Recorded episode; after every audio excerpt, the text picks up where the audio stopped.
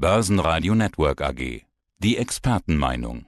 Der Börsenpodcast. Mein Name ist Thorsten Polleit, ich bin der Chefvolkswirt der Degussa. Und der Autor des Degussa Marktreports. Überschrift in dieser Woche Gold versus Aktien und Gold versus Dollar. Man sollte die Preisentwicklung des Goldes nicht vergleichen mit Aktienkursen, schreiben Sie, sondern die Kaufkraft des Goldes mit der Kaufkraft des Dollars. Jetzt muss ich erstmal durchschnaufen, Herr Pollert. Ich glaube, diese beiden Begriffe müssen wir erstmal klären. Was ist der Unterschied zwischen Preis und Kaufkraft? Ja, Herr Groß, da haben Sie mich gewissermaßen erwischt. Ich äh, warne tatsächlich davor, äh, Vergleiche unkritisch hinzunehmen. Vergleiche hinken, so sagt man. Und ich denke, das ist auch so. Und das gilt gerade, wenn man äh, Finanzmarktpreise im Zeitablauf abbildet. Das ist ja eine Tätigkeit, die Analysten vielfach betreiben und Anleger schauen sich dann diese Abbildungen an. Und da muss man immer überlegen, was äh, ist denn da sinnvollerweise miteinander zu vergleichen insofern haben Sie mich ertappt. Ich vergleiche natürlich in meiner Publikation die Preisentwicklung von Aktien und Gold und da erkennt man, ich habe jetzt die Zeitphase gewählt 1999 bis heute, dass äh, der Goldpreis in der Zeit um etwa 547 Prozent zugelegt hat. Äh, die US-Aktienkurse, äh, wobei ich berücksichtige die, die Reinvestition der Dividenden und den Kursanstieg, die haben insgesamt nur um 246 Prozent zugelegt. Also da hatte Gold tatsächlich tatsächlich mehrere äh, Dekaden außergewöhnlich starker äh, Preiszuwächse. Aber ich warne natürlich davor, dass das eigentlich kein sinnvoller Vergleich ist. Denn Aktien, das sind Anteile am Produktivitätskapital der Volkswirtschaft. In einer gesunden Volkswirtschaft hat man erfolgreiche Unternehmen, die machen höhere Gewinne und im Zeitablauf steigt der Marktwert. Das ist etwas sehr Natürliches. Gold ist natürlich etwas ganz anderes. Gold hat keine Produktivität im Sinne äh, von Unternehmenskapital, sondern Gold kann man entweder als Rohstoff ansehen oder eben als geldnahes Gut oder eben auch als Goldgeld. Und wenn man das macht, dann vergleicht man die Kaufkraft des Goldes am besten mit der Kaufkraft des Geldes. Und das habe ich gemacht. Und da sieht man eben ganz stark, dass das Gold tatsächlich das bessere Wertaufbewahrungsmittel ist in der Zeit, die ich hier betrachte, 1999 bis heute. Das ist jetzt ganz kurz gefasst, die, die Erkenntnis. Wie sieht denn die Erkenntnis jetzt ein bisschen genauer aus? Äh, schneidet die Kaufkraft des Goldes immer besser ab als die Kaufkraft des Dollars?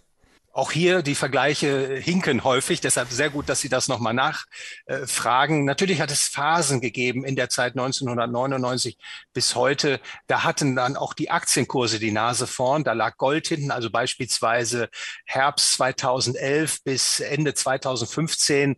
Da ist das Gold äh, gefallen im Kurs um etwa 41 Prozent, während die US-Aktien um mehr als 70 Prozent zugelegt haben. Also es gibt immer wieder Phasen, da kehrt sich diese Vorteilhaftigkeit um. Aber langfristig gesehen, also für langfristige Investoren äh, wollte ich das hier an der Stelle herausarbeiten, hatte dann das Gold die Nase vorn und auch insbesondere gegenüber der Kaufkraft des Dollar. Äh, das habe ich mal ausgerechnet. Die Kaufkraft des Dollar hat äh, etwa um 44 Prozent abgenommen seit 1999, während die Kaufkraft des Goldes um etwa 282 Prozent gestiegen ist. Kaufkraft bedeutet also mehr oder weniger die Anzahl der Güter, die ich mit der Hingabe einer Goldunze oder eines Dollar erzielen kann. Man sagt ja, Gold ist so der sichere Hafen. Gilt das eigentlich noch? In der Tat, das ist so eine Meinung, die herumgereicht wird. In der Vergangenheit war es tatsächlich so, dass beispielsweise die Sorge vor Panik an den Finanzmärkten oder während der Panik, dass das einherging mit Goldpreissteigerungen oder auch die Sorge vor kriegerischen Entwicklungen auf der Welt hat dann immer wieder zur Flucht in das Gold geführt und solche Entwicklungen waren dann begleitet von einem steigenden Goldpreis. Das ist aber keine Regelmäßigkeit. Tendenziell hat man es aber gesehen äh, Anfang 2020, als es zum, zur Lockdown-Krise kam. Die Aktien sind ja massiv eingebrochen, etwa 30 Prozent an Kursverlust in den US US-Märkten. Das Gold hat kurzfristig aber um 30 Prozent zugelegt. Im weiteren Verlauf wurde die Geldmenge dann massiv ausgeweitet und dann hatten plötzlich die Aktien die Nase vorn. Da war offensichtlich, wenn man so will, die Schutzfunktion besser abgebildet äh, durch das Investieren in Aktien als in Gold. Durch den Kursrutsch jetzt in den letzten Wochen liegen Gold und US-Aktien allerdings wieder gleich auf. Tendenziell muss man aber sagen, hat die Versicherungsfunktion funktioniert des Goldes gegenüber dem US-Dollar. Der US-Dollar hat seit Anfang 2020 bis heute etwas mehr als zehn Prozent seiner Kaufkraft eingebüßt, äh, gemessen an den Konsumgüterpreisen. Und das Gold hat etwa um 15 Prozent an Kaufkraft zugelegt. Also da hat es funktioniert. Aber ich betone nochmal, es kommt auf die Umstände an. Es gibt da keine Regelmäßigkeit, dass man sagen kann, in dieser Krise muss der Goldpreis jetzt steigen. Das hängt von verschiedenen Faktoren ab, die man zusätzlich berücksichtigen muss. Also keine Regel ohne Ausnahme, der berühmt-berüchtigte sichere Hafen. Apropos Hafen, äh, Sie schicken weiter im Marktreport George Clooney alias Captain Billy Tyne zum Schwertfischfang auf den Atlantik. In den perfekten Sturm. Also das klingt niedlich, dieser perfekte Sturm, endet aber in Buch und Film für alle Beteiligten tödlich. Nicht mit der perfekten Welle, sondern mit der Monsterwelle. Damit ist unser Ausflug in Richtung Buch und Film jetzt auch beendet. Was hat das zu tun mit Krieg, Schulden, Inflation und Vertrauensverlust, dieser perfekte Sturm? Herr Groß, Sie holen mich da tatsächlich ab mit dem Perfect Storm, dem bekannten Film, der mir tatsächlich eingefallen ist, als ich über diese Problemstellung nachgedacht habe. Und ich wollte einmal einen zusammenfassenden Aufsatz schreiben über die wachsenden geopolitischen Spannungen, die wir derzeit sehen, äh, die ausufernde Staatsverschuldung dies und jenseits des Atlantiks, jetzt auch die steigende Fiat-Geldinflation, und ich muss auch hinzufügen, das schwindende Vertrauen, was ich beobachte in die freie Marktwirtschaft. Und all das sind gewissermaßen für mich Zutaten, aus denen nur allzu leicht eine schwere Finanz-, Wirtschafts- und Gesellschaftskrise im Westen erwachsen kann. Und mein Bestreben war eben dafür eine gute Überschrift zu finden. Da bin ich auf den perfekten Sturm gekommen. Die Meteorologen betonen allerdings, dass das natürlich eine seltene Erscheinung ist. Und damit sie in Erscheinung tritt, müssen eine Vielzahl von Faktoren zusammenkommen. Ich will jetzt nicht sagen, es wird notwendigerweise zum perfekten Sturm kommen, aber ich sehe da einige Zutaten. Da besteht Handlungsbedarf, um tatsächlich dann eine größere Erschütterung abzuwehren, insbesondere was das Finanzsystem betrifft. Sie wissen ja, ich äh, sehe da einige Schwachstellen, insbesondere im Fiat-Geldsystem. Das versuche ich in diesem Aufsatz dem Leser und den Leserinnen nahezubringen. Also kein gutes Omen für Wachstum, Beschäftigung und Frieden.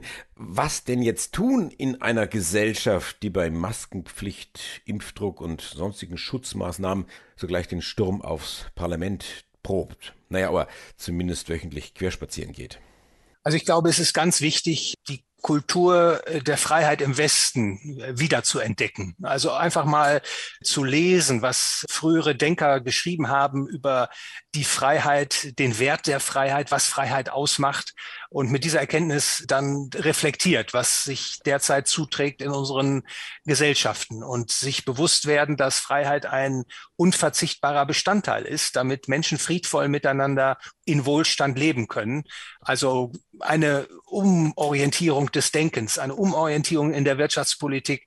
Ich glaube, das ist unverzichtbar. Es ist vielleicht nicht die einzige Möglichkeit für Besserung äh, einzutreten, aber ich halte es für unverzichtbar. Und insofern die Gedanken der Freiheit des Individuums, der unternehmerischen Freiheit, da schlummert letztlich das, was die Mehrzahl der Menschen sich wünscht, nämlich in äh, Frieden und Freiheit leben zu können. Und was bedeutet jetzt das in allerletzter Konsequenz für die Geldanlage und für die Edelmetallpreise? Ja, Herr Groß, da muss man voranstellen, die Anleger, die Investoren haben ja unterschiedliche Ziele. Da ist es nicht immer ganz einfach, eine einheitliche Lösung anzubieten. Aber kurz gefasst würde ich an der Stelle sagen, dass die Inflation gekommen ist und bleiben. Die Inflation äh, wird zur zentralen oder ist schon zur zentralen Herausforderung für die Kapitalanlage geworden. Ich empfehle, einen Teil des Portfolios in physischem Gold und Silber zu halten, nach wie vor mit Langfristorientierung. Und Sie werden jetzt vielleicht staunen, aber ich bin auch der Meinung, Meinung, weiterhin Long-Positionen im Aktienmarkt zu halten, weil ich glaube, dass die Zinserhöhungen, die die Zentralbanken planen, weniger stark ausfallen, als derzeit erwartet wird und dass in der Langfrist, also drei bis fünf Jahre nach vorne geblickt, wir deutlich höhere Aktienkurse sehen als heute. Also Gold, physisches Gold und Silber und Aktien in der einfachsten Repräsentation, das halte ich für ein interessantes und erfolgsversprechende Portfoliozusammenstellung. Und mehr dazu im Degussa Marktreport. Dr. Thorsten Pollert, der Chefvolkswirt der Degussa. Danke für dieses Interview. Ja, vielen Dank, Herr Groß. Bis bald. Börsenradio Network AG. Die Expertenmeinung. Der Börsenpodcast.